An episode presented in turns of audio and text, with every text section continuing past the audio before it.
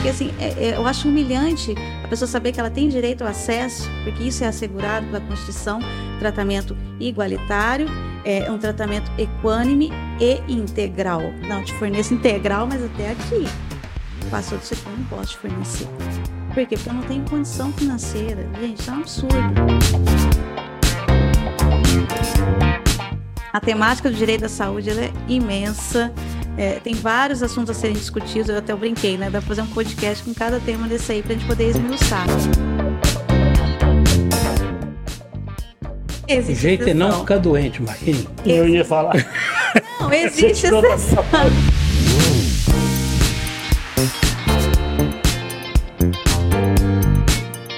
Opa, tá comigo? Vamos abrir então. Estamos chegando, gente. Tudo bem? Grande abraço, viu? Estamos chegando com mais um Café com Manteiga. Quinta-feira. Quinta-feira é dia, né? E hoje o nosso papo tá muito bom, né, Deu? Sensacional.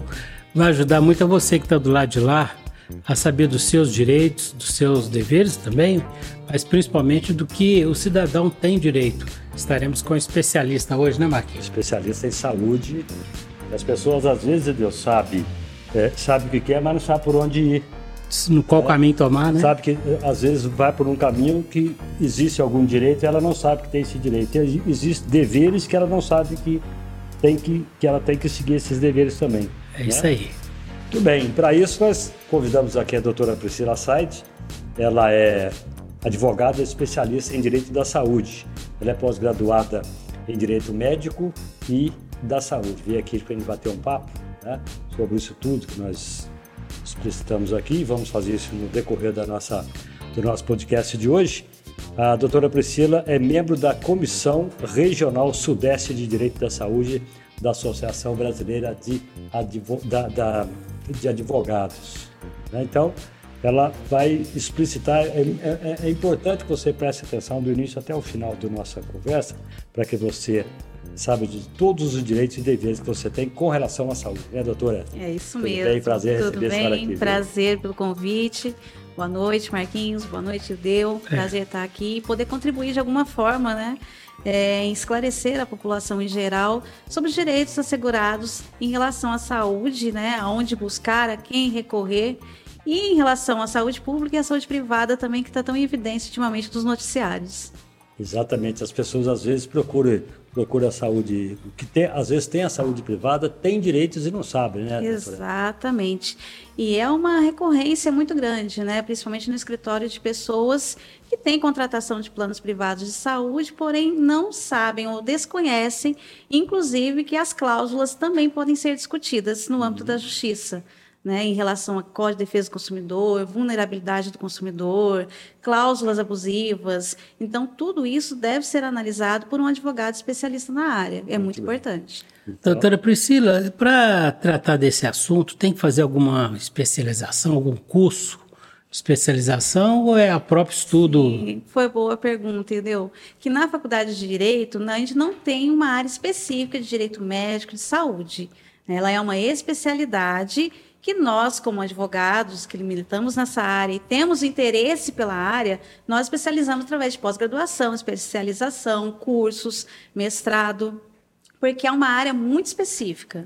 Né? Então, embora todo mundo possa militar e transitar em todas as áreas do direito, é uma área que requer do profissional um conhecimento mais aprofundado do que a gente vê no curso de direito. É uma área totalmente diferenciada. Eu posso equiparar como se fosse uma especialidade médica, assim, depois que forma, vai ser sim, ou seguir esse caminho? Sem dúvida. Porque, lógico, eu, eu pelo menos, para mim é novidade, porque eu entendo que o advogado ele pode ser trabalhista, trabalhar em causas cíveis, é, pode ser um, um, advogado criminal. Então quer dizer que é uma especialidade da advocacia? É uma área bem, bem específica. Que é o que eu falei para você. Não tem no curso de direito uma disciplina específica de direito médico e direito da saúde. E ela é uma área nova?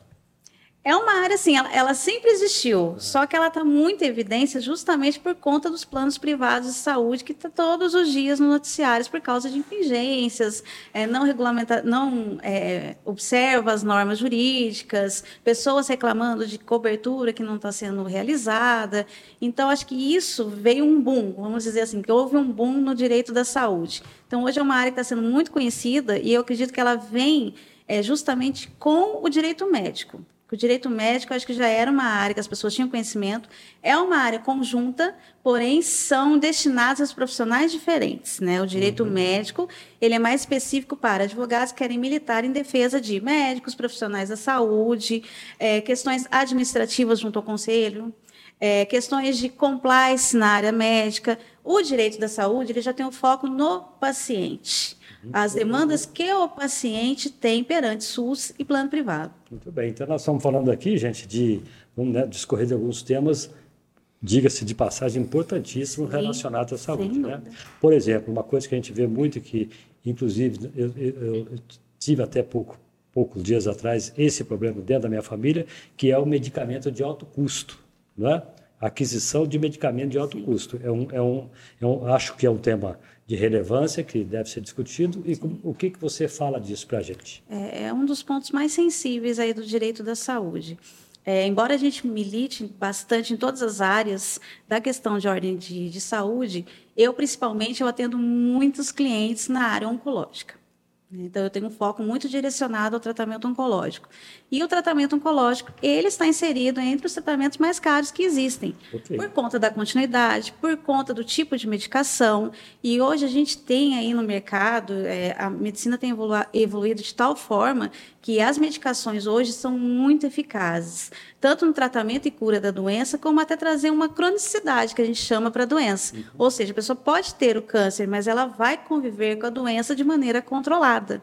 Né? Então, assim, por conta da tecnologia envolvida nesses medicamentos, que a gente chama de antineoplásicos orais, terapia-alvo, é a terapia gênica, até essa semana saiu no, no Fantástico falando sobre a terapia CAR-T-cell, né? Uhum. CAR-T-cell, como a gente chama, que é uma terapia gênica que extrai do paciente uma célula de defesa, vamos dizer assim, ela é tratada em laboratório para que essa própria célula do paciente combata o tumor. Uhum. Né? Ela é muito direcionada para tratamentos de cânceres hematológicos.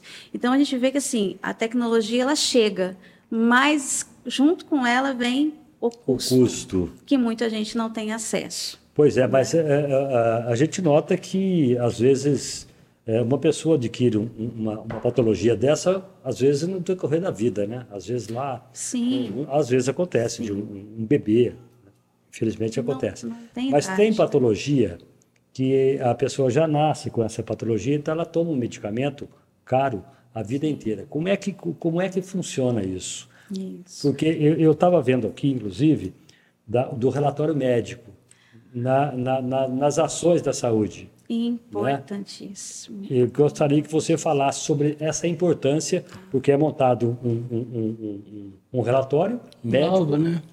Sim. Um laudo. Um laudo médico, um relatório médico, um laudo, né? que é conduzido para a aquisição desse medicamento, né? Isso. Eu acho que esse é o principal ponto de partida, tanto para pedido de medicação, tanto plano privado como plano, é, quando SUS, né? E as pessoas, tá, é, eu falo assim que é complicado porque as pessoas não têm acesso à informação. E o acesso à informação às vezes limita o conhecimento e as pessoas não sabem a quem buscar. O que, que é o relatório médico? Quando a pessoa faz acompanhamento, seja no âmbito privado ou na saúde pública, quando há uma prescrição de medicamento, procedimento, uma cirurgia, o relatório médico, o que, que ele tem que conter? Eu falo que ele tem que ter informações básicas para que a gente possa trazer isso para o judiciário de forma clara. Porque eu brinco no escritório e falo assim, gente, o juiz não é médico. Médico não é advogado. Então, nós temos que falar na mesma linguagem, uma linguagem que seja acessível para quem está julgando e para o advogado que está trabalhando na área. O próprio paciente, né? Sim, o próprio paciente ele tem que ser esclarecido, porque isso é uma das diretrizes. Ele tem que ser informado dos tratamentos, dos tipos, até porque ele tem essa liberdade de querer ou não ser tratado. Uhum. Né? A gente tem essa outra vertente também que a gente tem que considerar. Mas o relatório médico, quais são os principais itens que tem que constar no relatório médico? Primeiro é a CID-10. O que é a CID-10? Que é a Classificação Internacional de Doenças. Uhum. Tá? Qual que é o tipo de doença? É, no relatório tem que constar o paciente, é, tem a doença X, já foi submetido ao tratamento A, B, C, D, porém sem êxito, é, ou ele é refratário, o que, que é uma doença refratária? Às vezes a pessoa faz uso da medicação, porém aquela medicação ela não surte efeito, por quê? Porque a pessoa tem diversas reações adversas. Então a medicação tem que ser suspendida e substituída por Você tá outra. Está falando de uma medicação que tem contraindicação, é isso? Isso, por quê? Porque a medicação ela é destinada para o caso específico do uhum. paciente. Então, um medicamento que é indicado para você, por exemplo, pode não surtir o mesmo efeito no IUDEU. Ele pode ter alguma comorbidade, alguma outra Sim. doença relacionada que faz com que aquela medicação não seja efetiva para ele. Então, eu falo assim, que é o RG do paciente. Então, vai fazer todo esse histórico, explicar o que, que ele já fez uso, por que, que teve que haver uma interrupção no tratamento, por que, que o tratamento que o médico está prescrevendo é mais assertivo, mais eficaz, mais seguro. Isso é imprescindível constar no Agora, relatório médico. Isso, doutora, é, é, é essa, essa, esse, esse relatório Sim. médico, você usou um outro termo. Laudo. O laudo médico ele é dirigido a qualquer pessoa, independente de classe social ou financeira? Independente, independente. Se uma pessoa está sendo tratada pelo SUS e houver a necessidade de uma prescrição, esse relatório médico é elaborado pelo profissional, que a gente chama que é o médico assistente. Quem é o médico assistente? É o médico que assiste o paciente, acompanha o paciente. Então, ele sabe de todo o histórico daquele paciente para poder ter uma diretriz aí de qual tratamento que ele vai adotar dali para frente. Isso vale também né? para o, o, o, o, plano de saúde. Sim, principalmente. No plano de saúde ainda é mais complicado ainda, porque se o relatório não tiver muito bem baseado, muito bem fundamentado, a gente fala fundamentado e circunstanciado. Porque o que, que acontece no ano privado? Nós vamos fazer um, um paralelo entre as duas, entre os dois setores, público e privado. No âmbito privado, se eu for demandar na justiça pedindo um medicamento, eu tenho alguns requisitos na saúde pública e tenho outros requisitos na saúde privada. Tá? São diferentes os requisitos? São, alguns são, são diferentes. Então, no relatório médico, em ambos, o que, que o médico tem que escrever? Eu falo que é a palavrinha milagrosa e necessária e imprescindível na, no relatório. Uhum. Urgente. O tratamento é urgente. O paciente tem que fazer uso da medicação em caráter imediato, não dá para esperar, há risco de óbito. Porque quando você coloca essas informações, você justifica o porquê que você está prescrevendo aquela medicação e quais os riscos na implicação do tempo. Tá, e a partir daí, qual é, qual é, o tempo médico, é? o tempo médio a partir daí, para que essa medicação chegue? Aí que está a questão. Aí nós temos dois problemas. Vamos começar pelo público ou privado? Fica à vontade. Doutora Priscila, você me permite, Marquinhos? Pode, fica à vontade. Vamos dividir assim. Vamos falar primeiro do, do vamos, setor público. Vamos, vamos Porque falar. são Sim. talvez distintos. São. Bom, são primeiro tem uma máxima no direito que diz o seguinte: o que não está nos autos não está no mundo. Não está no mundo. Não é verdade? é verdade. O que não está nos autos não está, no, mundo. Uhum. Então, essa sua avaliação ela tem que ser perfeita. Sim. Já fiz algumas matérias jornalísticas. Se me permite, Marquinhos? Já fiz algumas matérias jornalísticas da qual o paciente precisava de, uma medicação, de uma medicação. Geralmente são, são remédios caríssimos, muito caros mesmo. E aí passa a ser função do governo suprir essa necessidade. Por que, que não cumpre? Por que, que espera chegar na vara de jurídica, de judicializar, né? para depois cumprir quando é que alguns agentes públicos, ainda mesmo sentenciados, não cumprem? Exato. Concorda? Então, por que, que acontece isso no nosso país? Vamos lá. Agora, ah, vem uma questão mais técnica em relação ao SUS. É, quando um cliente vem nos procura, né, e, e, o tratamento é pela saúde pública, eu já falo o seguinte: falo, olha, nós vamos entrar com a ação, nós vamos fazer a demanda, só que o ente federado não cumpre. A pessoa já arrepia no, no mesmo instante, fala, como assim não cumpre? Tem uma ordem judicial. Então, mas a ordem judicial, ela não é automática. Então, aí vamos explicar como é que funciona isso. É, atrás do Ministério da Saúde, nós temos a Conitec, que é a Comissão Nacional de Tecnologias em Saúde, que ela é responsável por analisar medicamentos, procedimentos para inclusão, exclusão e formação dos protocolos clínicos de diretrizes terapêuticas no SUS. Resumindo, eles que definem quais os medicamentos que vão estar disponíveis para a população que utiliza o SUS. Primeira coisa. Segunda questão é o seguinte: eu falo que às vezes não é só a questão do medicamento não ser efetivo ou eficaz, eles analisam outras questões. Não só a técnica.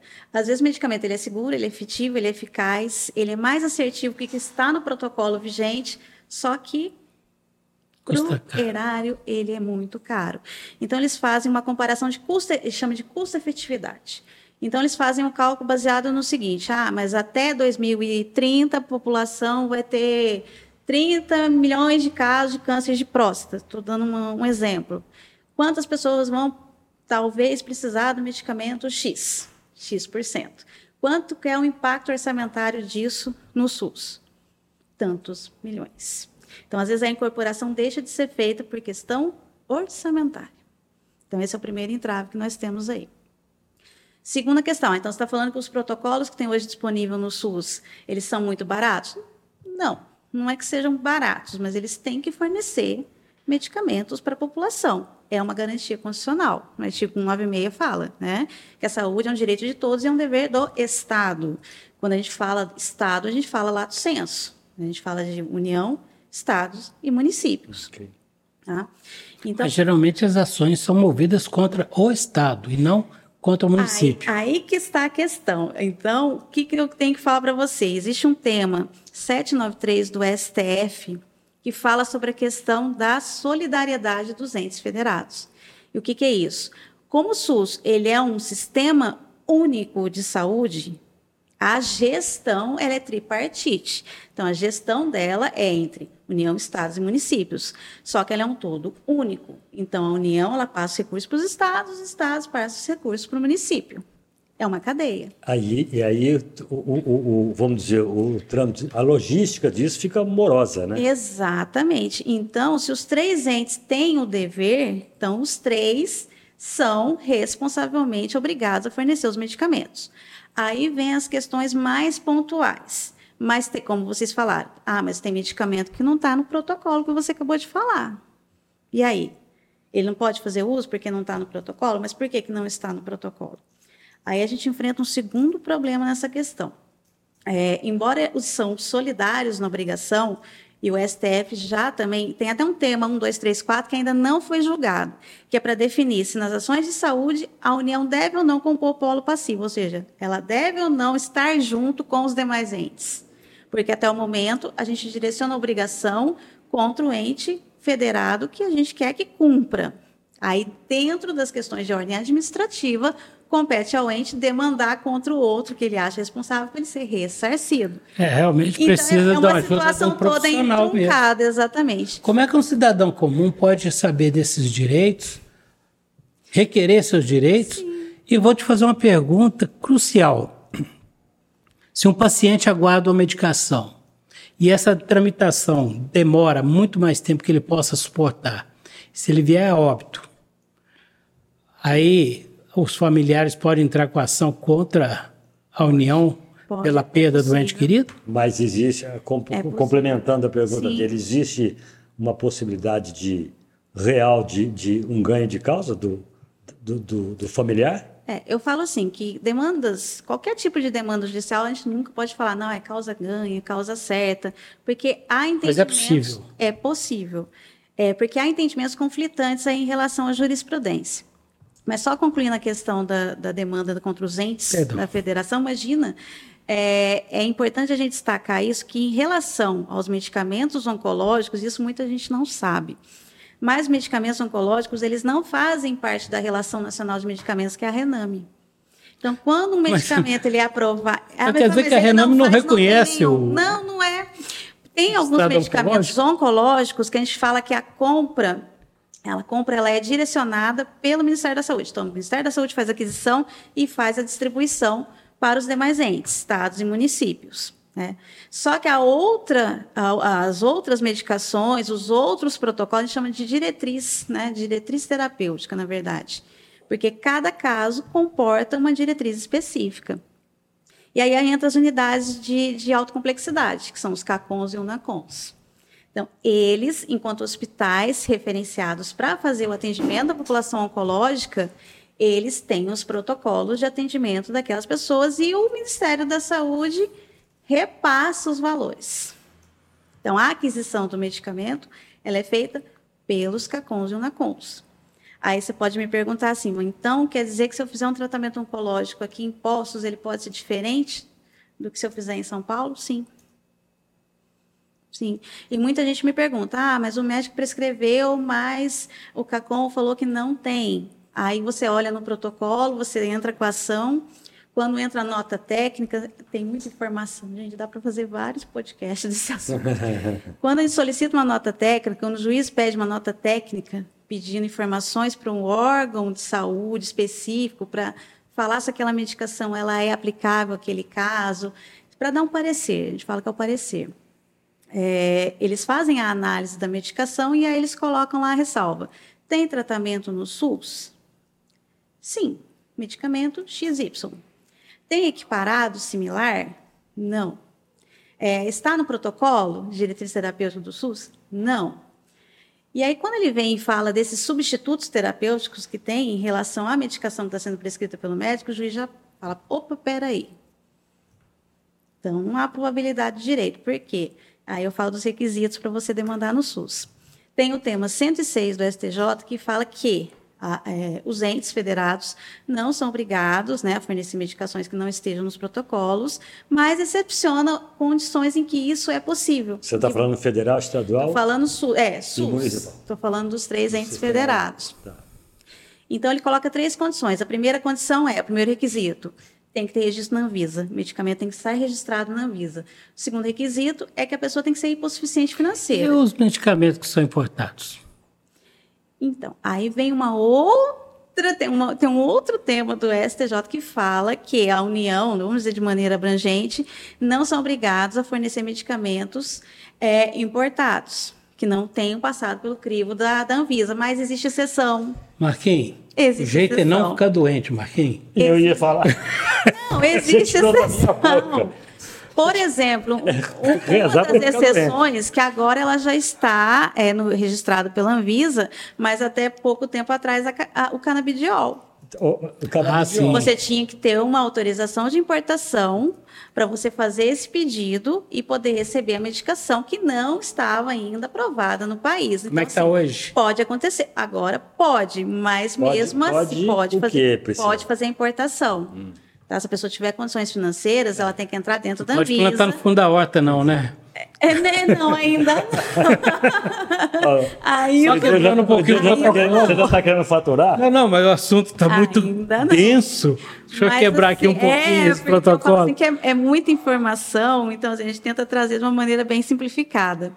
E o terceiro requisito é, é, coloca assim que tem que ter um relatório médico, né, circunstanciado e fundamentado, explicando as razões da medicação, explicando a urgência da medicação e que os medicamentos no SUS são ineficazes. Então é aí Peraí, que está a pedra. Por favor, doutora Priscila, repete para gente. Exato, por isso que eu falei que o relatório é tão importante. Então, o relatório que o médico vai fazer prescrevendo uma medicação que não esteja no protocolo do SUS, ele tem que estar fundamentado, explicando as razões pela qual o medicamento tem que ser, o, o paciente tem que fazer o tratamento com aquela medicação.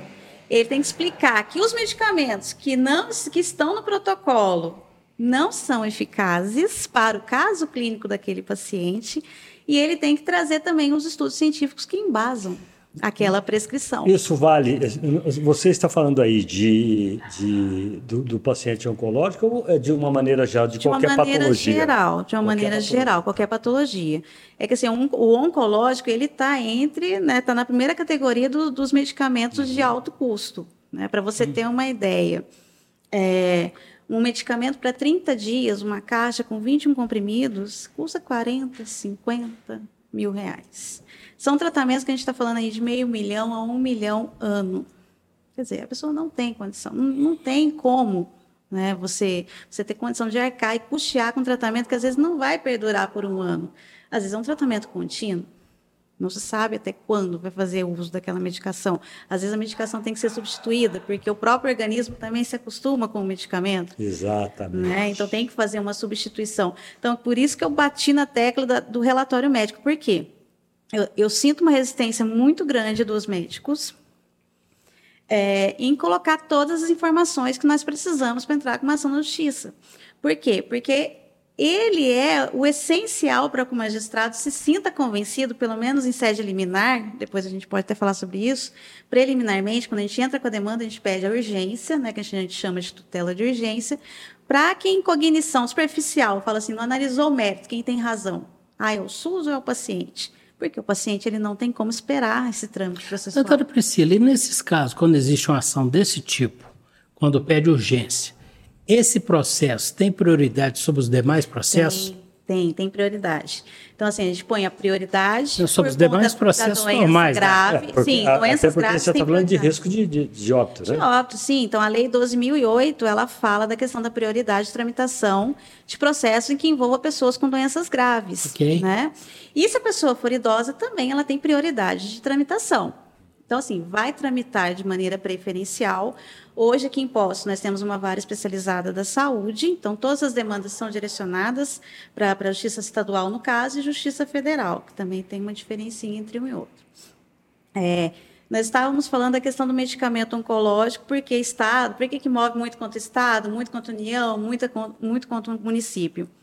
É, já existe entendimento firmado que a União, por ela ser o ente máximo, e que saem dali todos os protocolos, as definições, as políticas públicas de saúde, né, compete ao Ministério da Saúde fazer isso através da Conitec. Então, ela, em relação aos medicamentos oncológicos, ela é responsável.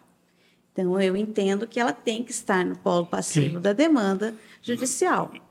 Agora, município, estado, aí a depender do caso, porque a gente quer efetividade. Então, se a gente quer efetividade, a gente pode demandar contra os três. Aí a gente tem que fazer uma análise também é, é, de questão procedimental. O município, será que no orçamento dele ele tem condições de liberar um milhão e de é, E é, é, instantâneo contra os três ou um em cada escala?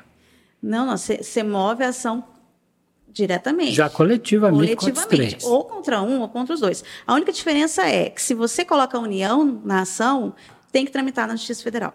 Ok. Tá? Se você demanda município, estado, você vai de demandar na Justiça Estadual. Aí a questão do cumprimento que nós estávamos falando agora há pouco. É muito rápida a decisão do juiz em relação à liminar, até porque ela exige que seja dessa forma.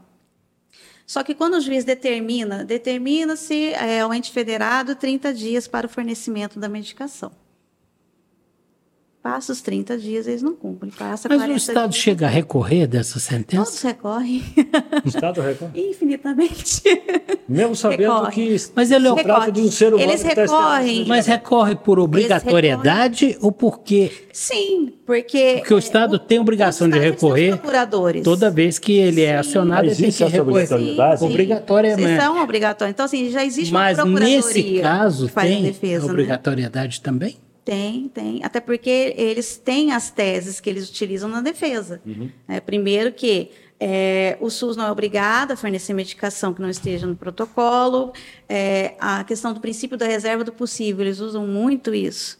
O que é a reserva do possível? O Estado não tem condições orçamentárias para custear todo e qualquer medicamento que a pessoa venha pleitear na justiça. Só que isso não é problema do paciente, porque o paciente não quer estar doente. E principalmente manter estoque, né? Exato, eles não têm condições de manter estoque. E aí a gente encontra um terceiro problema aí nessa coisa toda aí que chama licitação pública.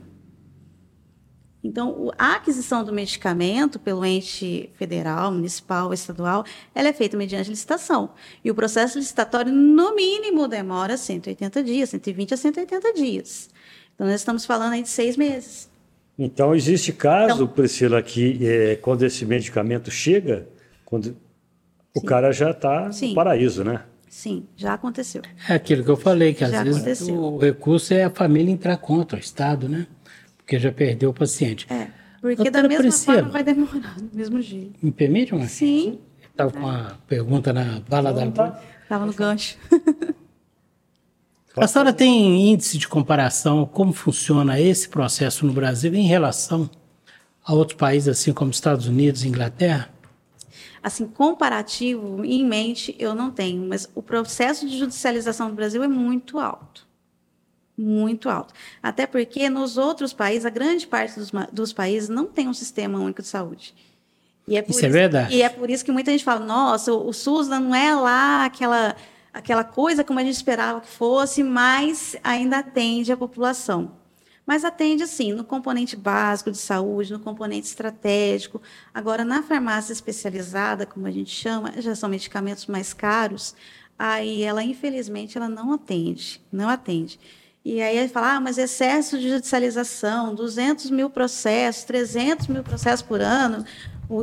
O Estado não, não, tem condição. Conseguiu? Consegui derrubar água e o microfone ao mesmo tempo aqui, Marcos. Não é água mineral Poços de Caldas. Né? Aliás, hoje nós estamos tomando aqui água mineral Poços de Caldas. Mostra aqui, Lucão, ó. A água da nossa terrinha, não é? Boa, água pura. Pode, se derrubou, pode tomar. Eu te dou essa daqui, ó, de presente. A água mineral Poços de Caldas é uma das águas mais puras. Ela sai exatamente da mina para o engarrafamento, para embala, a embalagem e realmente representa a cidade de Poste Caldas. Aí está né? falando dos 150 anos, inclusive, tá? Isso, exatamente. O aniversário da cidade. Doutora Priscila, nós mudamos um pouco o rumo da conversa aqui, mas água também é, saúde. Tem mas água também faz parte da saúde. Mas água também é saúde, né? Com certeza. Isso tudo que você falou aí é tudo direcionado a, a, a ao SUS? Ao SUS ao SUS. Tá. Então, e o que, que muda para o, o Olha, o, muda bastante. É muita coisa. muda bastante. Eu falo assim que a gente tem é, é, dois olhares. A gente tem o paciente que nos procura pelo SUS e o paciente que nos procura pela saúde privada. Porque foi negado tenho... a ele isso lá? Exato. E eu tenho que falar que a tramitação é, é totalmente diferente essa demora que a gente encontra no SUS de não cumprimento de liminar, de não cumprimento no prazo, de processo se arrastar durante um período aí até que esse medicamento chegue nas mãos do paciente, muito raramente acontece no, no âmbito privado. Por quê? Porque aí a gente fala de dinheiro privado. Deixa eu te perguntar uma é. coisa. Uh, essa, essa negativa que esse plano de saúde particular que esse paciente tem, independente da patologia dele, Sim. ela é negada por por qual questão? Por questão de, de que o plano não, co não cobre? Será é porque é por causa do tamanho da letrinha do contrato? A letrinha miúda, que nunca vem na, na fonte gente... 12, né? Como uhum. determina com a defesa do consumidor. Então, é antes de assinar o contrato, vai ver a letrinha, né? É, e assim, a gente enfrenta a questão assim, que os contratos de plano de saúde são contratos de adesão. Então, contrato de adesão é aquele contrato em que não se oportuniza as partes discutir as cláusulas. Então, ou você adere ou você não adere. Só que dificilmente eu acredito que uma pessoa vai ler aquele contrato inteirinho do plano de saúde e vai falar assim, ah, peraí, o que, que é isso aqui? É, muitas vezes lê, lê, e tem muitas palavras técnicas. É, tem muita que questão técnica. A pessoa não entende. Que a pessoa não entende sobre amplitude de cobertura. Ah, eu cubro isso, mas eu não cubro aquilo. Ah, é exclusão de cobertura. Então, assim, a gente tem negativa com base exclusão de cobertura contratual, quer dizer, não está previsto no contrato, não tem cobertura. É, ah, o procedimento que você está pedindo não está no rol da ANS. Alguém já ouviu falar do rol da ANS? Aí, eu, até estava vendo isso daqi. O que, que é o rol? Rol da ANS. Rol da ANS. Você já ouviu falar nesse... É... Deve ser a Associação Nacional de Saúde? ou... A ANS é a Agência Nacional agência. de Saúde Suplementar. Então, é ela é uma agência regulamentadora que normatiza... Está faltando essa aqui, então. Está faltando... Então, você é a ANSS, A né? ANSS. Quer dizer, no rol é na. O rol é o comum, porque o que, o que, que vem a ser a INS? A INS ela regulamenta os planos privados de saúde, uhum. normatiza e criam as resoluções normativas. Ok. Então, com base nisso, as operadoras de planos de saúde seguem as diretivas da ANS. E o que, que é o rol da ANS? A Lei 9656 é a Lei dos Planos de Saúde. Então, na lei de plano de saúde, ela cria o quê? Ela tem lá o plano referência e as coberturas mínimas obrigatórias. O uhum. que são as coberturas mínimas obrigatórias? Aquelas coberturas em que o plano não pode se excusar de cumprir. Em tese, né? Em tese. Então, aí vem a excludente de cobertura com base contratual, a excludente de cobertura com base no rol. Então, o rol, é, o, é a gente fala que o rol da ANS é, é o rol de eventos e procedimentos em saúde que o plano está vinculado e obrigado a cumprir o que está no rol.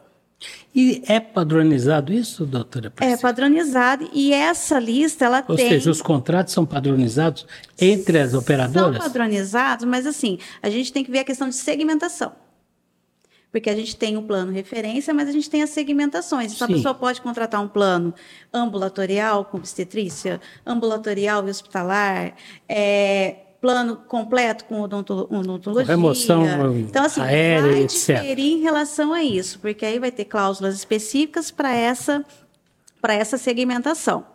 É, só que o, o, o, chama, o plano de referência, ele é o padrão.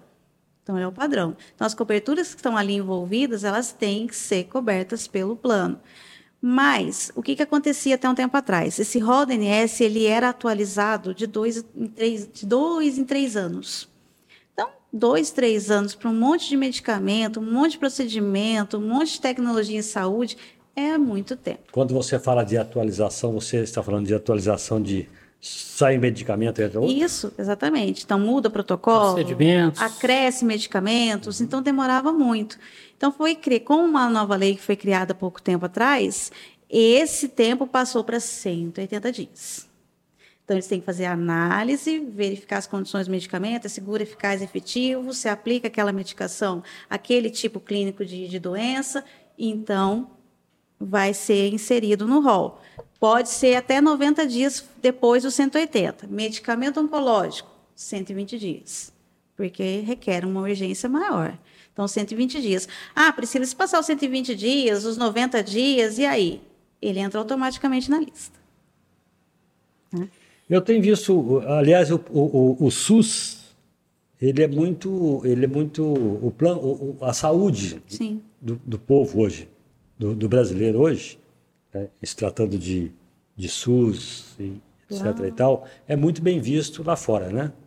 Por, por muitos países, inclusive eu acho que até na América do Sul, né? Passa a ser uma referência. Passa a ser É uma uma referência. referência. Como é que você vê isso? Você, é, é, a veracidade disso? Então, eu falo assim que só quem vivencia a prática do SUS, que eu falo assim, as pessoas que trabalham no SUS são defensoras árduas do sistema de saúde. Porque eu falo assim, é preferível você ter um sistema único, embora não seja é, é, eficaz 100%, que atenda 100% das necessidades da população, porque nós estamos falando de 75% da população brasileira que faz uso do SUS. E 25% que faz uso da saúde privada. Então, assim, muito provavelmente, se as pessoas que fazem tratamento no SUS tivessem condições financeiras em contratar um plano privado, com certeza contratariam. Até porque para não enfrentar essas questões, porque assim, é- é- eu acho humilhante a pessoa saber que ela tem direito ao acesso, porque isso é assegurado pela Constituição, tratamento igualitário, é um tratamento equânime e integral. Então, até onde vai a integralidade? A integralidade vai até onde o ente público quer te fornecer? Não, te forneço integral, mas até aqui. Passou disso aqui, eu não posso te fornecer. Por quê? Porque eu não tenho condição financeira. Gente, isso é um absurdo.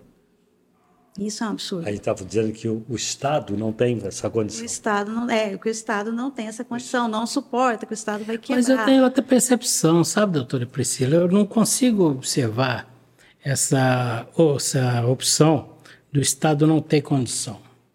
Eu consigo observar o Estado é moroso nas suas decisões. E o Estado, primeiro ele diz não para depois judicialmente dizer sim. Sim. E mesmo assim, dizendo sim, A conforme eu disse anteriormente, às vezes nem cumpre a sentença. Porque eu já vi casos assim, do governo do Estado não cumprir uma sentença judicial. Tá? Sob até a possibilidade de decretar a prisão, prisão da do entidade. gestor, do gestor. público. Sim. Tá? Então, quer dizer, a Gestor, gente. Desculpe, gestor público em que, em, em que nível? Governador. Responsabilidade de Secretaria de Governador. Saúde, governador, sim. sim. Governador. Secretário de Saúde do Estado. Porque assim, a gente fala que a gente tem é, medidas coercitivas dentro de uma ação judicial dessa natureza.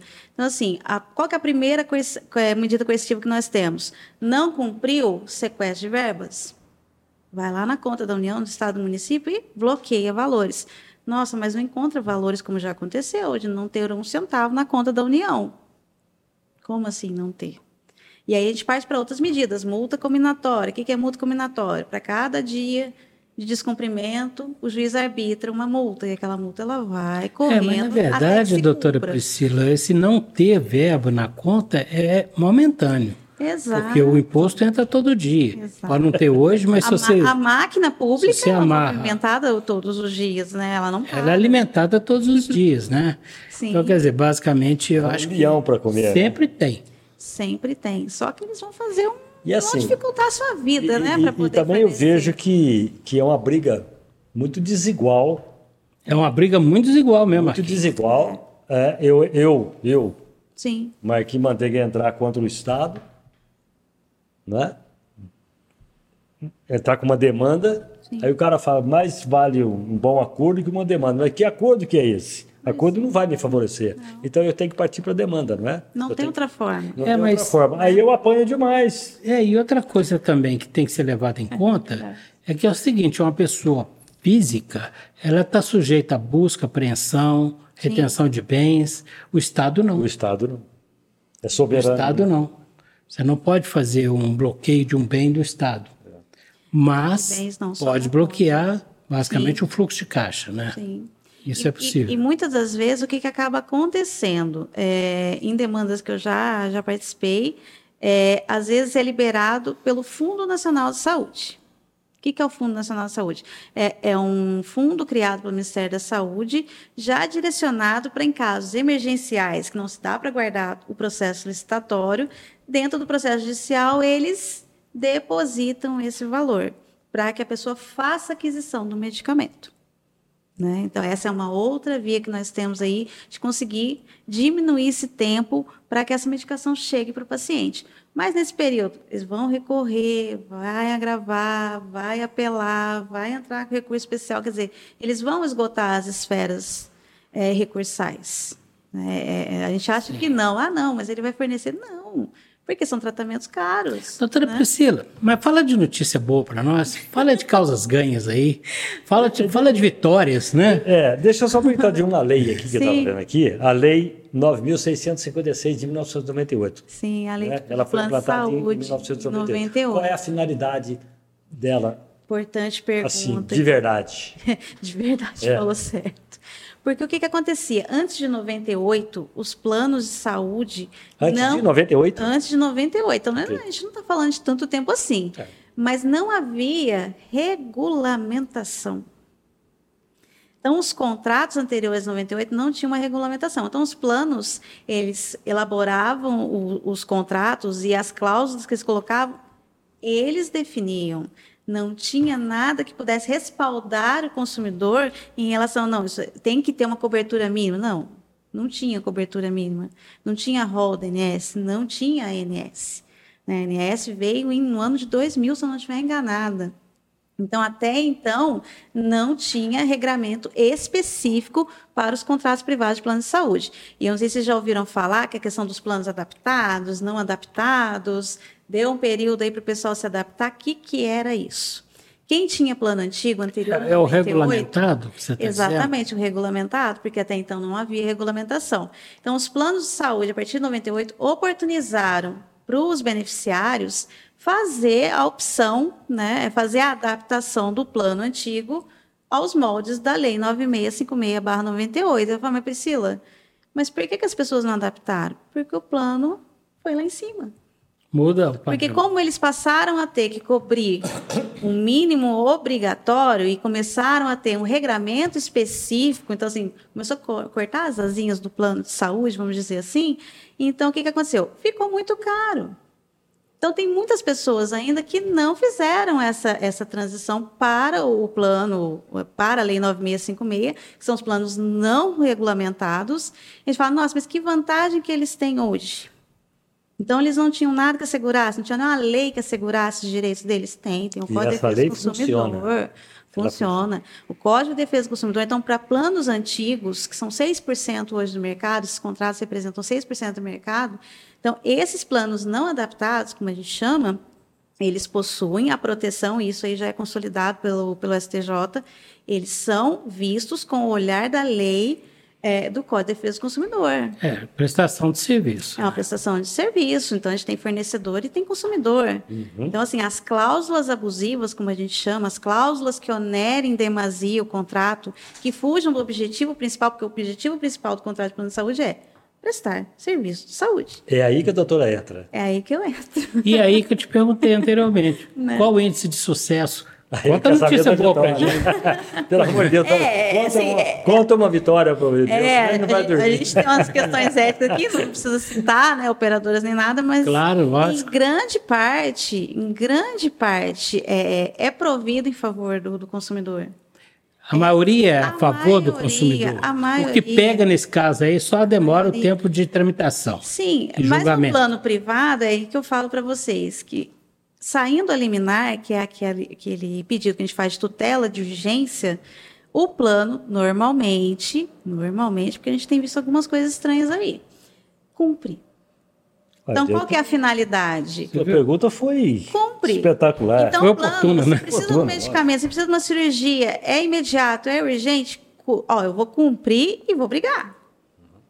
Quer dizer, eu vou cumprir depois vou tentar ressarcimento? Seria isso? Exatamente, já teve casos assim. Eu tenho um processo que tramita cinco anos, para você ter uma ideia. Por quê? Porque a operadora de saúde, embora tenha sido reconhecida nas três instâncias o direito do paciente à medicação, que era uma medicação oncológica, no caso, mas, Priscila, mas por que, que o plano está recorrendo, recorrendo? Porque ele quer reverter. Mas ele quer receber recorrer, de né? volta aqueles seis meses de tratamento que Mas ele deu para o paciente. que ele pode...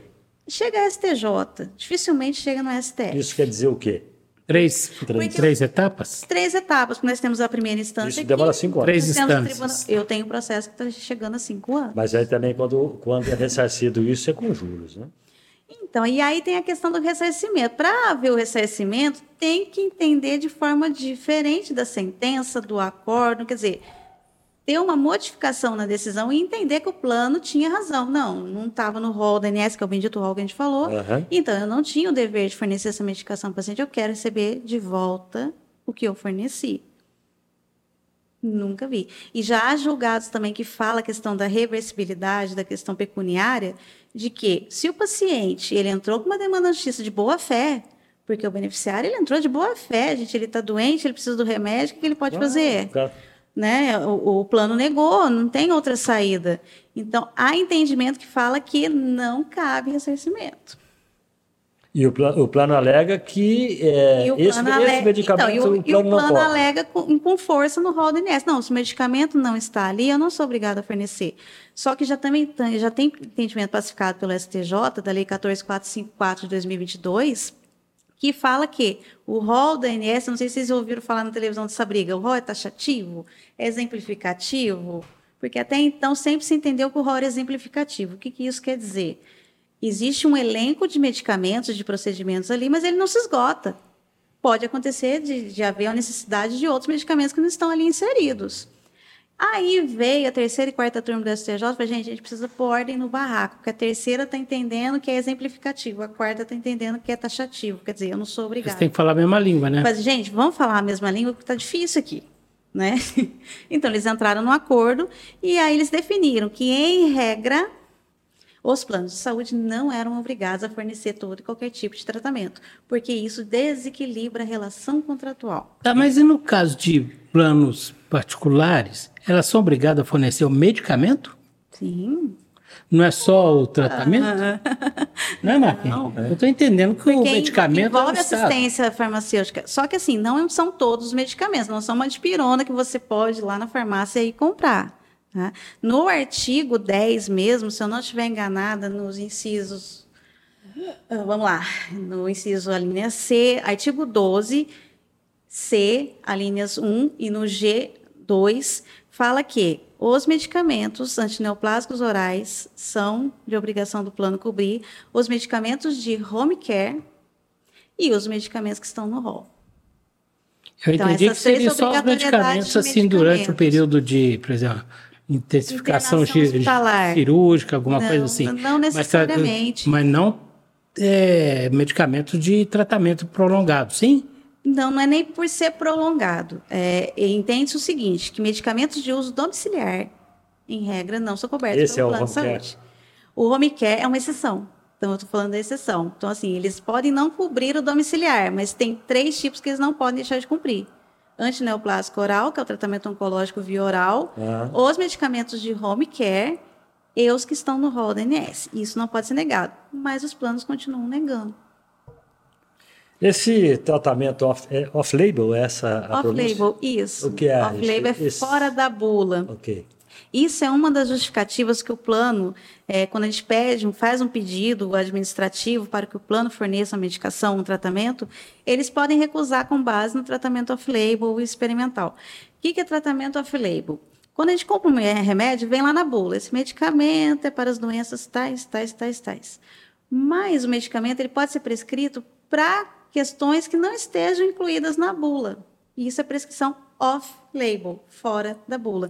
Então, o médico fala, ah, é um remédio, é, sei lá, para câncer de estômago, mas ele pode ser para tratamento de linfoma.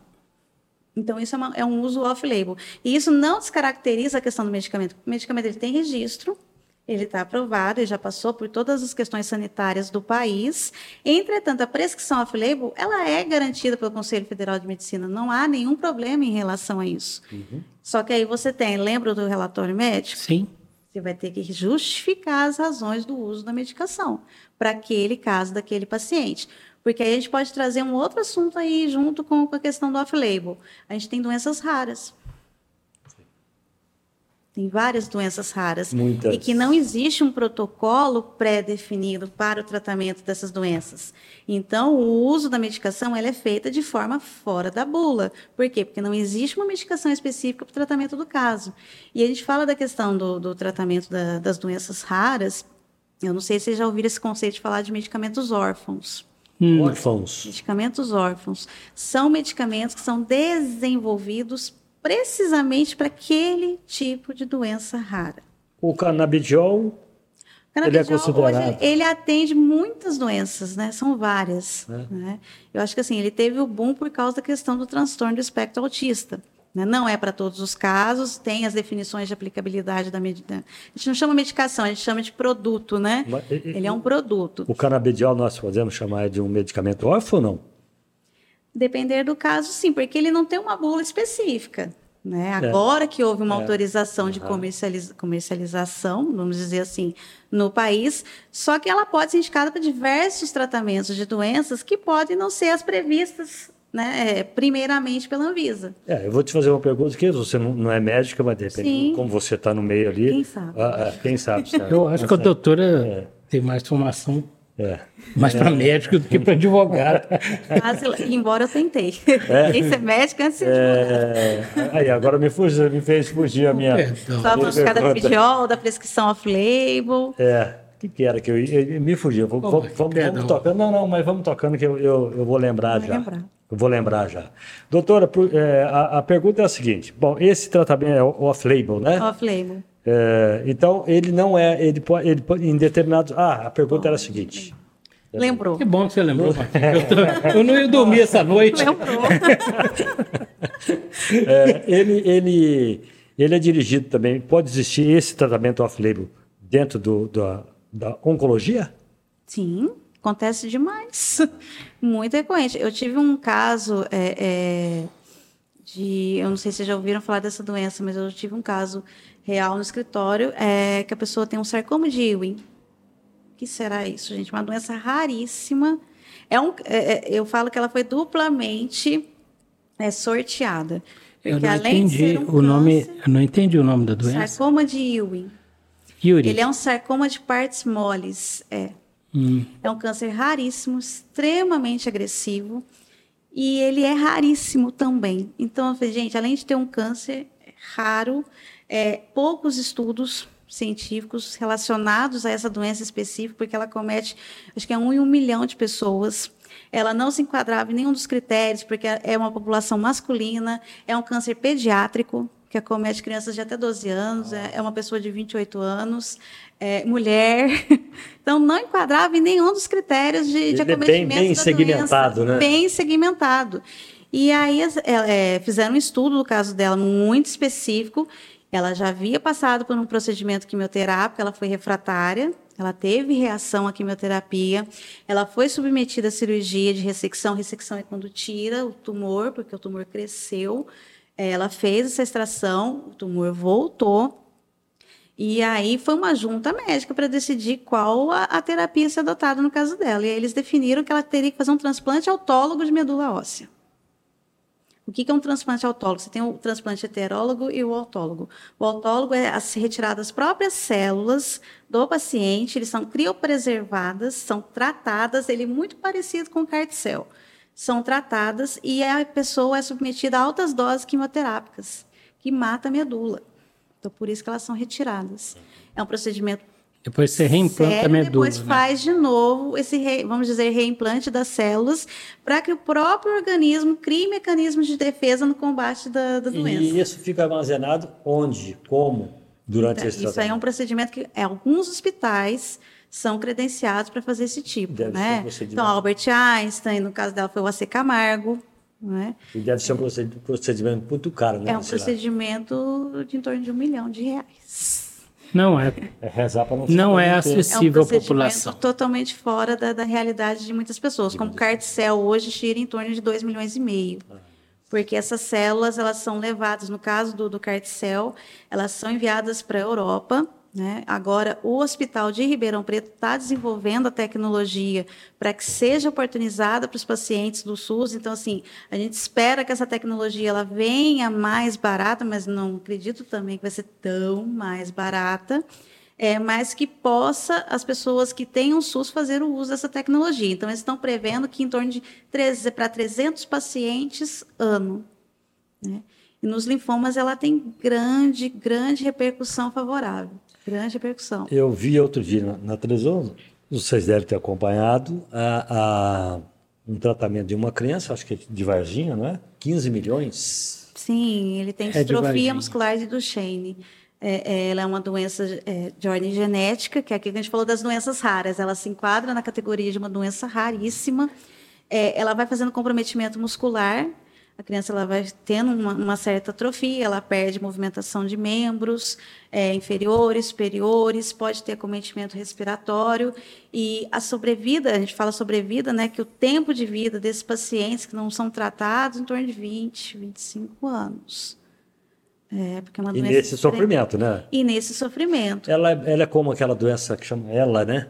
A ela, É mais- né? é É, que é a esclerose lateral amiotrófica, assim, ela também é uma doença rara, não existe cura. Mas são basicamente o mesmo, mesmo sintoma, mesma. É, ela é uma doença muito parecida, né? É, ela faz um, um comprometimento da- das questões musculares.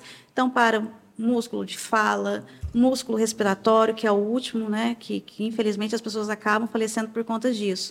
A pessoa para de andar, a pessoa para de se locomover. Entretanto, a, a como é que fala? A consciência neurológica da pessoa é plena.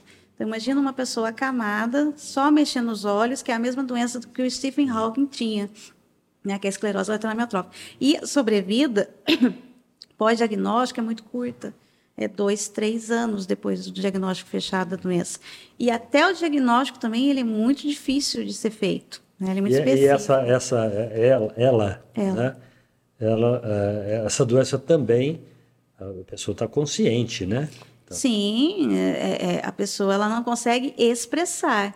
Entretanto, ela está vendo, ela está ouvindo, então a- a- as, Vai atrofiando. Né? é, as atividades básicas dela, né, de visão, olfato, É, de- todas, o comprometimento, ele é nos músculos, músculo de fala, parte muscular de corpo, é, fecha a glote. Então, assim, é uma doença muito complicada, ainda sem Agressiva, né? cura. E aí nós estávamos falando dos medicamentos. É bom que a gente sempre faz um gancho, né? Que a gente havia falado. A gente estava falando dos medicamentos órfãos. Então, o que, que acontece com os medicamentos órfãos? Você fala assim, mas por que, que eles são, são chamados órfãos? Porque são tão específicos São únicos. são únicos. Então, para a indústria farmacêutica, não há interesse. É de fazer Porque aquele ter uma medicação tecnologia, uma ter só. que fazer, né, ter que custear. Se você produzisse O custo de produção é o alto. custo de né? produção alto para você atender Pela uma pessoa a cada 65 mil, 100 mil pessoas, um milhão de pessoas, não é viável. Doutora Priscila, basicamente, quando você, quando você falou paciente, Sim. ele esgota todas as suas alternativas de medicação, de tratamento aqui no Brasil. E nesse caso, manda-se para o exterior por conta de uma ação também judicial? Então, é que aí a gente está falando da questão da legislação. Né? A gente não pode obrigar nada que seja feito fora do país por conta da legislação, que ela é diferente. Sim, não, não estou falando da legislação para onde ele vai. Mas para onde vai? Então, aí, que, aí a gente entra na questão de recursos. Se a pessoa tem recursos financeiros para poder ter segundas, terceiras e quartas opiniões ou tentar um outro tipo de tratamento fora do país. Mas você falou uma coisa interessante que muita gente não sabe, é que existem muitas associações, eh, hospitais, eh, centros de pesquisa que eles fazem eh, o cadastramento de pessoas para participar de estudos clínicos. Sim, nesse caso, trabalha medicamentos. medicamento, como, não Sim. vou usar a palavra comumente usada, mas é assim, experimental. Experimental, exatamente. Então, assim, é, é, a gente fala que são cinco fases do estudo clínico, né? Que a gente chama da medicina baseada em evidências. Então, a gente tem o mais alto nível, que é a meta-análise, e o nível mais baixo, que é a prescrição médica. Olha só, hein? E muita gente acha que a última palavra, quem dá canetada é o médico. Mas se ele dá canetada sem base científica, também não vale Quer dizer nada. que é impossível Tem hoje, por exemplo, nenhuma. um paciente diagnosticado como não tendo alternativa no país, ele recorrer na justiça para ter o direito de um tratamento no exterior. Então, esse caso eu acho muito complicado por conta disso. Por quê? Vamos falar SUS. A gente tem o SUS aqui. Como é que eu obrigo ele a fazer um tratamento nos Estados Unidos que não tem rede pública de saúde? Não, pois é, mas e quando ele não tem o, a Né? parte técnica que possa atendê-lo aqui? Então, aí a gente esbarra na que eu falo assim, Termina tudo, aí? tudo é uma questão logística. Porque eu já enfrentei casos da pessoa falar assim para mim: "Ah, o médico falou que na literatura não tem nada para o meu caso". Falei: "Você já procurou outro? Você já foi em outro centro?" Porque a gente fica muito limitado à nossa região, isso é uma coisa muito complicada. Por quê? Porque eu enfrento a questão assim, diagnóstico precoce. Eu pego a grande parte dos clientes que eu atendo, é, quando a gente olha, eu falo, não sou médica, mas a gente olha o relatório médico e fala, gente, esperou muito tempo. Porque eu falo assim, que a questão da doença é o time, né? Aquela questão da decisão. Gente, fui diagnosticado, fiz um protocolo, não deu certo, fiz o outro, não deu certo, e agora? Então você que está Então- nos assistindo aí tem que fazer isso. Exato. Sentiu a necessidade, tem que ser urgente. Não Urgente deixar. ontem. Bom, isso é regra geral. Mas Tá. tem pessoas que, às vezes, pe- pelo próprio desconhecimento, ou por achar que Por assim, isso que serve essa nossa entrevista aqui. Exatamente, que é fundamental as pessoas que não estão nos assistindo, é, que elas é, venham, né, elas vão ter conhecimento, elas vão ver de outra forma essa dinâmica do direito da saúde. Né? Porque, assim, gente, médico tem arrodo em todo lugar.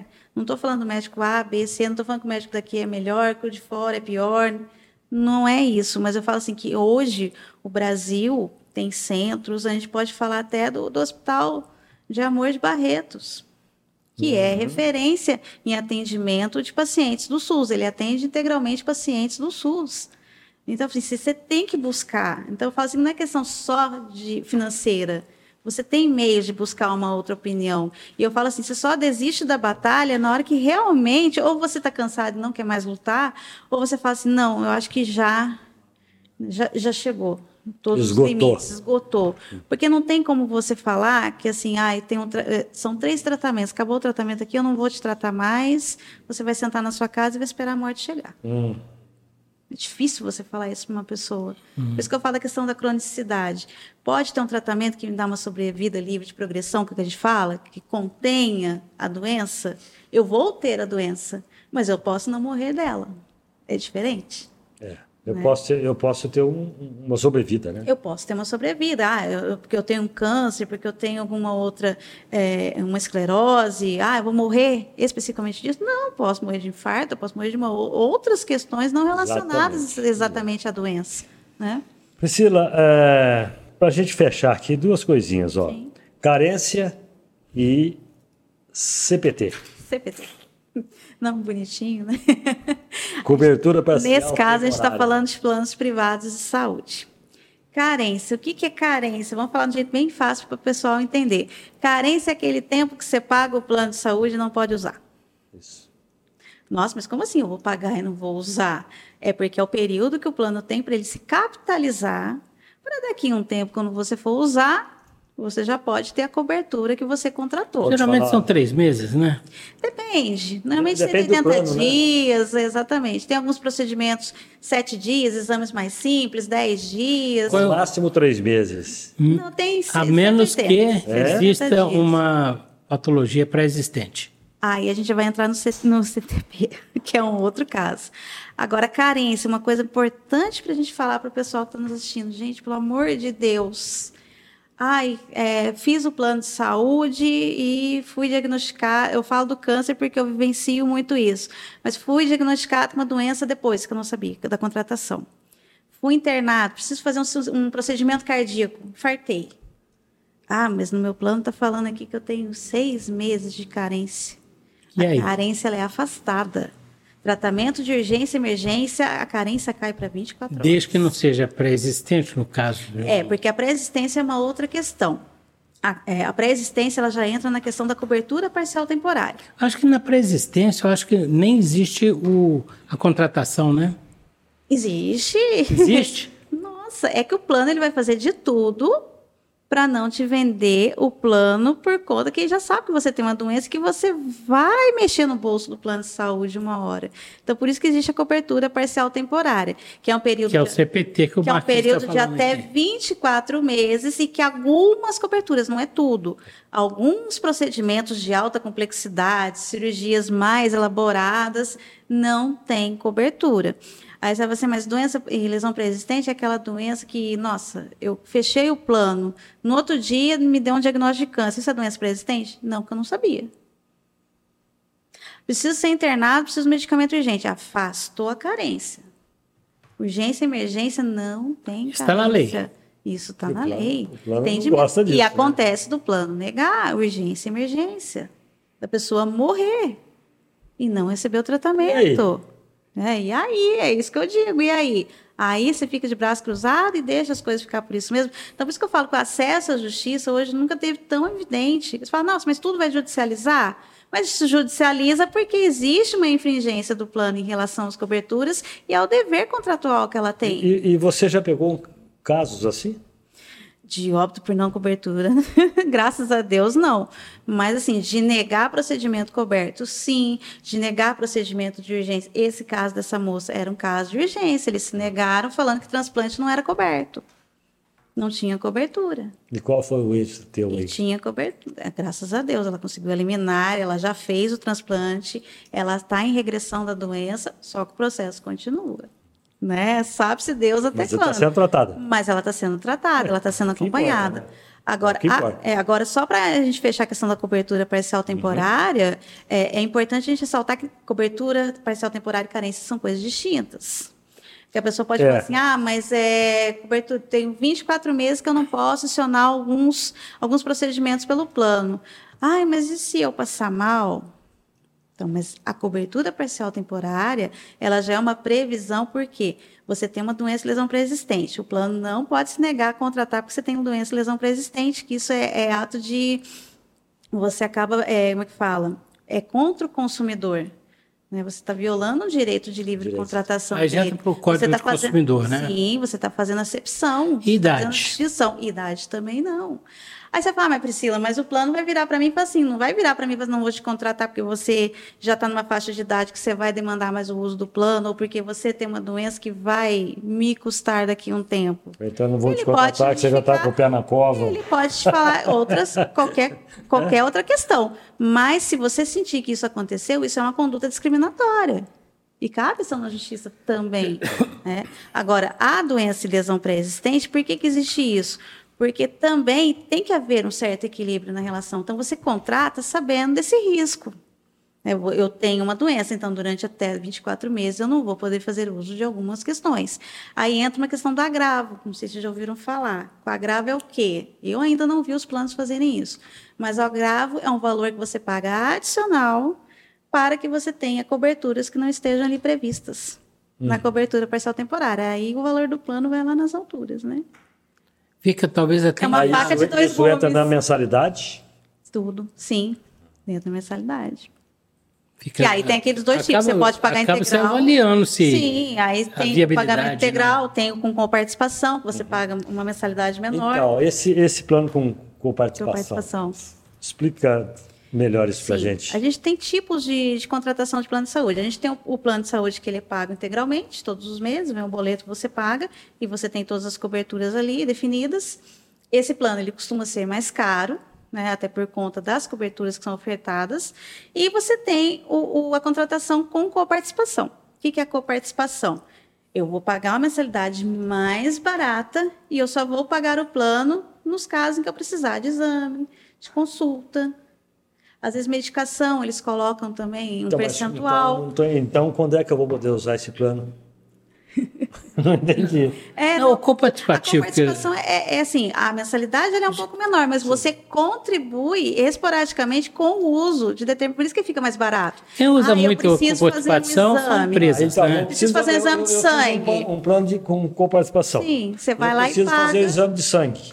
Ele era 100 reais, você vai pagar 20 Ah, reais. tá. Eu tenho lá. o- Ah, Exato, você paga um percentual sobre a consulta, um percentual sobre o exame, um percentual sobre a medicação, coisa que no plano integralmente pago, se você for E se eu precisar- 52 vezes fazer E exame se eu de precisar de uma internação? tá lá. Internação, cobertura nos dois. Com Coparticipativo doping, também, Tem né? que ter o quê? É a segmentação. Tem que ter Uma, segmentação uma cirurgia, hospitalar. seja ela qual né? for, no plano de coparticipação, eu também tenho, exemplo, ela custaria 5 mil reais, eu pago 1.500, Aí tem que ver a previsão do contrato. Que aí o contrato ele pode prever, né? Supor, a internação hospitalar ela é de cobertura pelo plano.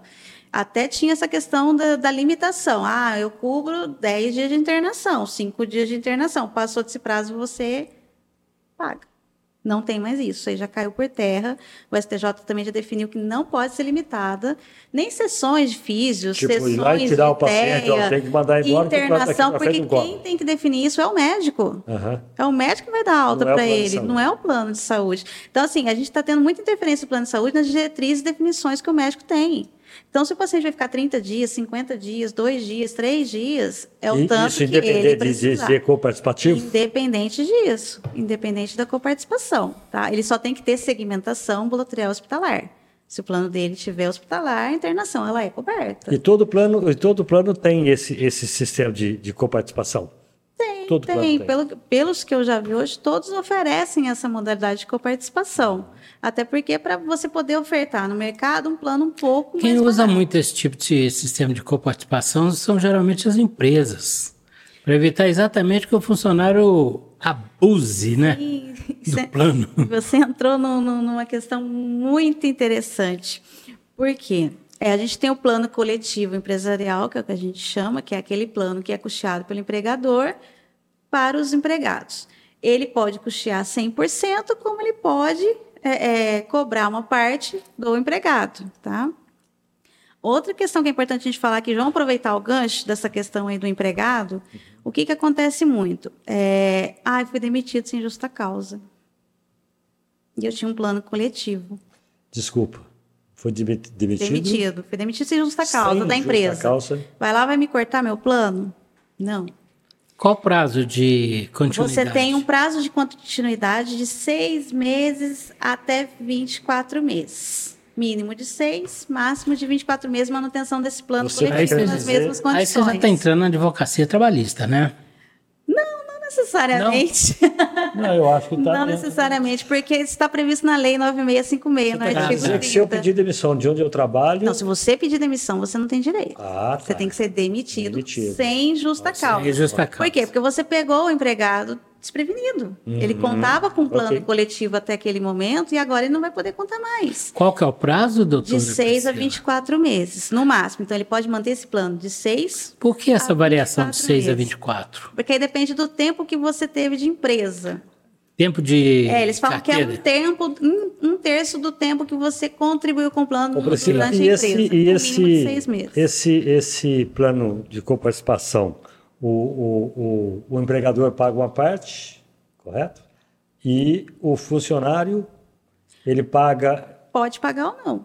Como pode Eu- pagar ou não? pode pagar o ou que não. que é a lei? Não, tem, aí é definição do empregador. Tem, tem empresas que custeiam 100% da, da mensalidade do ela Ele é não- não é um tem um- benefício que ele está oferecendo para esse empregado. Ok. Tá?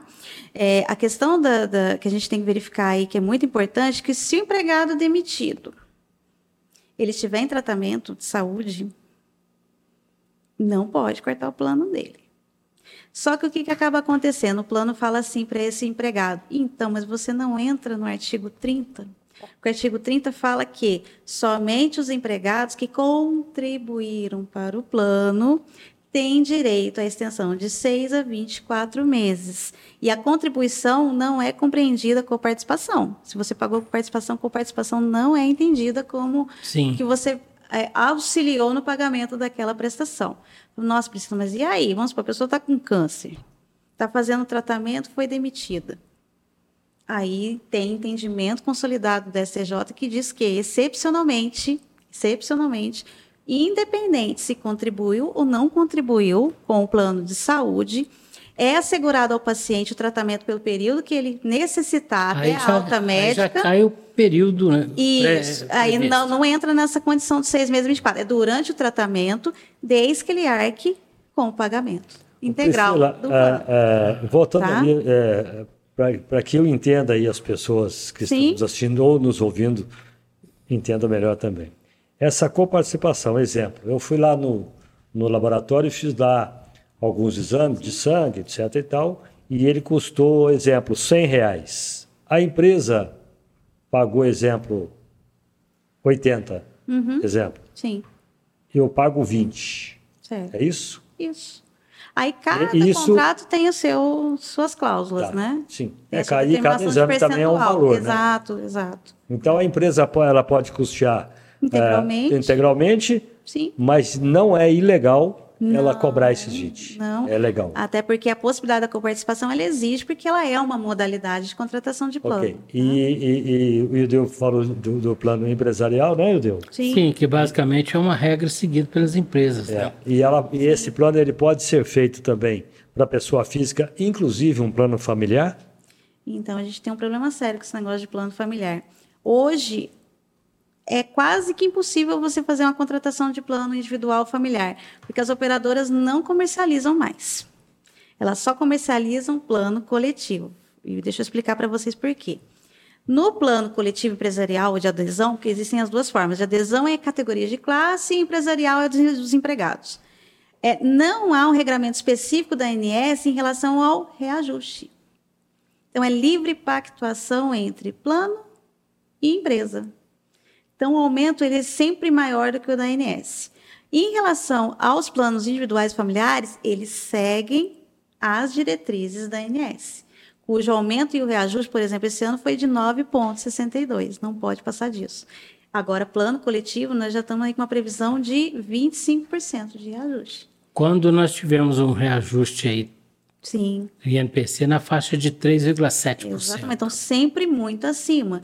Então, o que, é mais viável para o plano de saúde? Vender plano coletivo ou vender plano individual familiar? Qual é? Sempre vai ser o coletivo. Por quê? Porque ele faz para uma grande gama de pessoas, né, normalmente de 30 mais é, é, funcionários, empregados. Então, dentro desse escopo, ele tem um monte de gente contribuindo um volume grande e pontualmente ele vai fazer a cobertura de um outro aí que precisa de um tratamento de saúde. E aí a gente tem também o falso coletivo. Não sei se já ouviu falar do coletivo. falso coletivo. Plano falso coletivo, que é aquele plano que, assim, vamos supor, o Will deu a esposa dele, a filha tem um MEI, microempresa, uhum. empreendedor individual. E aí, no CNPJ, eles fazem essa, esse plano coletivo, ah, como plano se coletivo fosse, entretanto, não é. Então, o plano coletivo, o plano falso coletivo também tem caído por terra em demandas judiciais. Porque ele fala que ele é um coletivo para ficar mais barato, porém ele não é. Por isso que a gente chama ele de falso coletivo. Mas o que, que eu chamo de coletivo? A partir de quantas pessoas? Então, é que a gente fala que isso aí tem muita natureza familiar. Quando você fala assim, ah, eu pus o meu filho, meu genro, meu tio, é. meu primo. Isso não é um plano coletivo empresarial. Né? Agora, então, você tem familiar. empregado, você é um familiar, é o falso coletivo. Agora, quando você tem registro em carteira, você tem 10 empregados, 5 funcionários, não tem um limite mínimo, tá? É que, assim, mais de 30 vidas não tem carência. Menos de 30 vidas é, tem carência. Então, assim, tem uma série de regras. É, mano. Resumindo isso daí, salve, salve o SUS. É. Salve o SUS. Salve o SUS. Pronto. Mesmo assim, dependendo do que a você depend, necessita. A depender do caso, a depender Bom, do que você precisa. Então, o que eu quero dizer, gente, é assim: se você tem algum problema né, na, na contratação do plano, né, ou seja, na hora de usar o seu plano de saúde, se você tem algum problema, um desconhecimento, não vamos nem falar de, de problema, desconhecimento de lei, do que de, de, de seu dever e de, da, sua, da sua obrigação e do seu retorno de estudo aí, Sim. a doutora Priscila está aí para resolver o teu caso, né? Não é isso? Verdade, é uma linguagem técnica, mas necessária. Necessária. Uma linguagem que foi bastante pontual. Sim. e acrescentou muito naqueles que estão nos acompanhando, para nós também. Para mim, muito. Para nós todos, né, Marcos? Para mim, muito. E continuo não entendendo a omissão quando existe uma, um despacho judicial de não cumprimento do, Fique do que foi definido. Nós também não entendemos.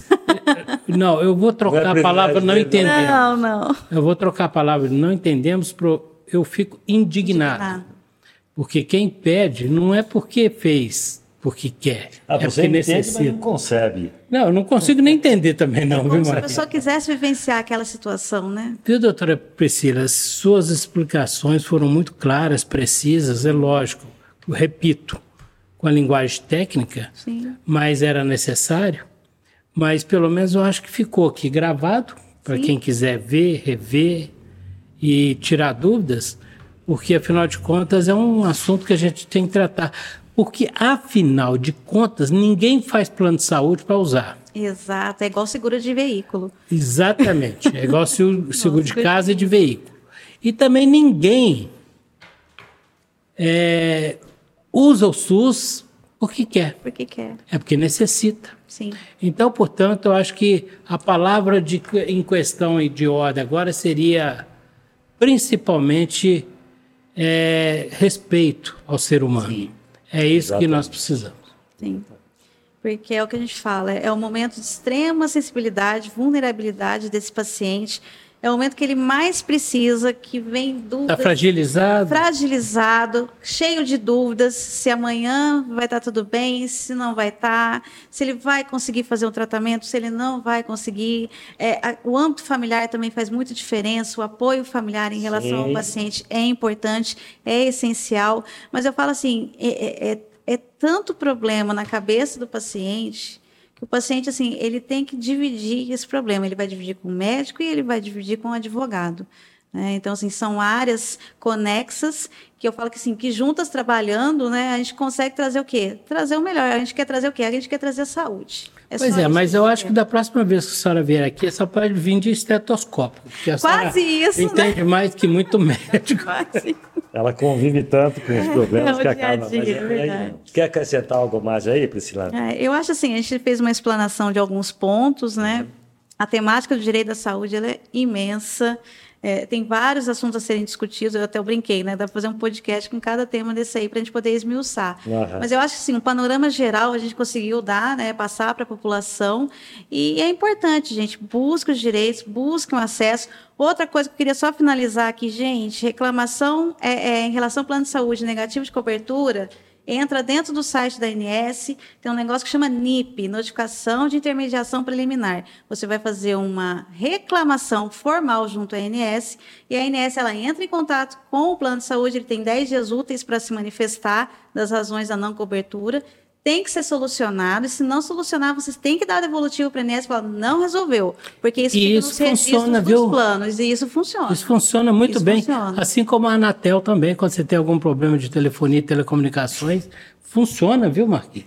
né? Isso realmente É, funciona. as pessoas às vezes bom. não sabem que ela tem Que bom esse que alguma recurso. coisa funciona, né? É, que elas têm esse Funciona recurso. na, na continuidade do, da solução do problema. Sim. Não é que resolve, Ah, mas dá continuidade. Mas dá continuidade, a gente dá um pontapé aí na solução do problema. tá ótimo. Ficou bom assim, doutora? Ficou ótimo. É, eu queria agradecer mais uma vez a oportunidade, Obrigado, esse bate-papo, desse tempo é, prazeroso que a gente pôde aqui discutir questões tão essenciais de direito da saúde. Coloco à disposição de vocês também para o que for necessário, caso tenha necessidade de, de outros podcasts, porque é interessante, é uma área que eu amo, atuo com prazer e, e é importante a gente ter essa função social que eu falo.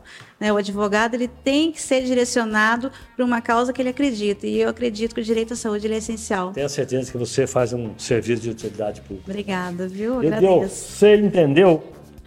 Olha, eu entendi tudo. E uma das coisas que eu mais Só da bancada aí. Todo mundo entendeu? aí.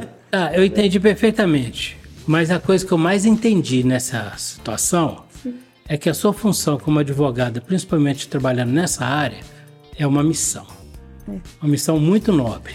De poder ajudar aquele que mais necessita na hora mais difícil da vida dele. Com certeza, com certeza. E aí o sentimento de, de, de uma causa ganha num sentido dele deve ser uma coisa maravilhosa. Fala né? assim que o que deixa a gente dormir uma mais é, que a gente deixa, deixa mais feliz e, e que só ratifica o trabalho da gente é quando sai a liminar e você liga a pessoa e fala, olha, eu preciso que você venha aqui.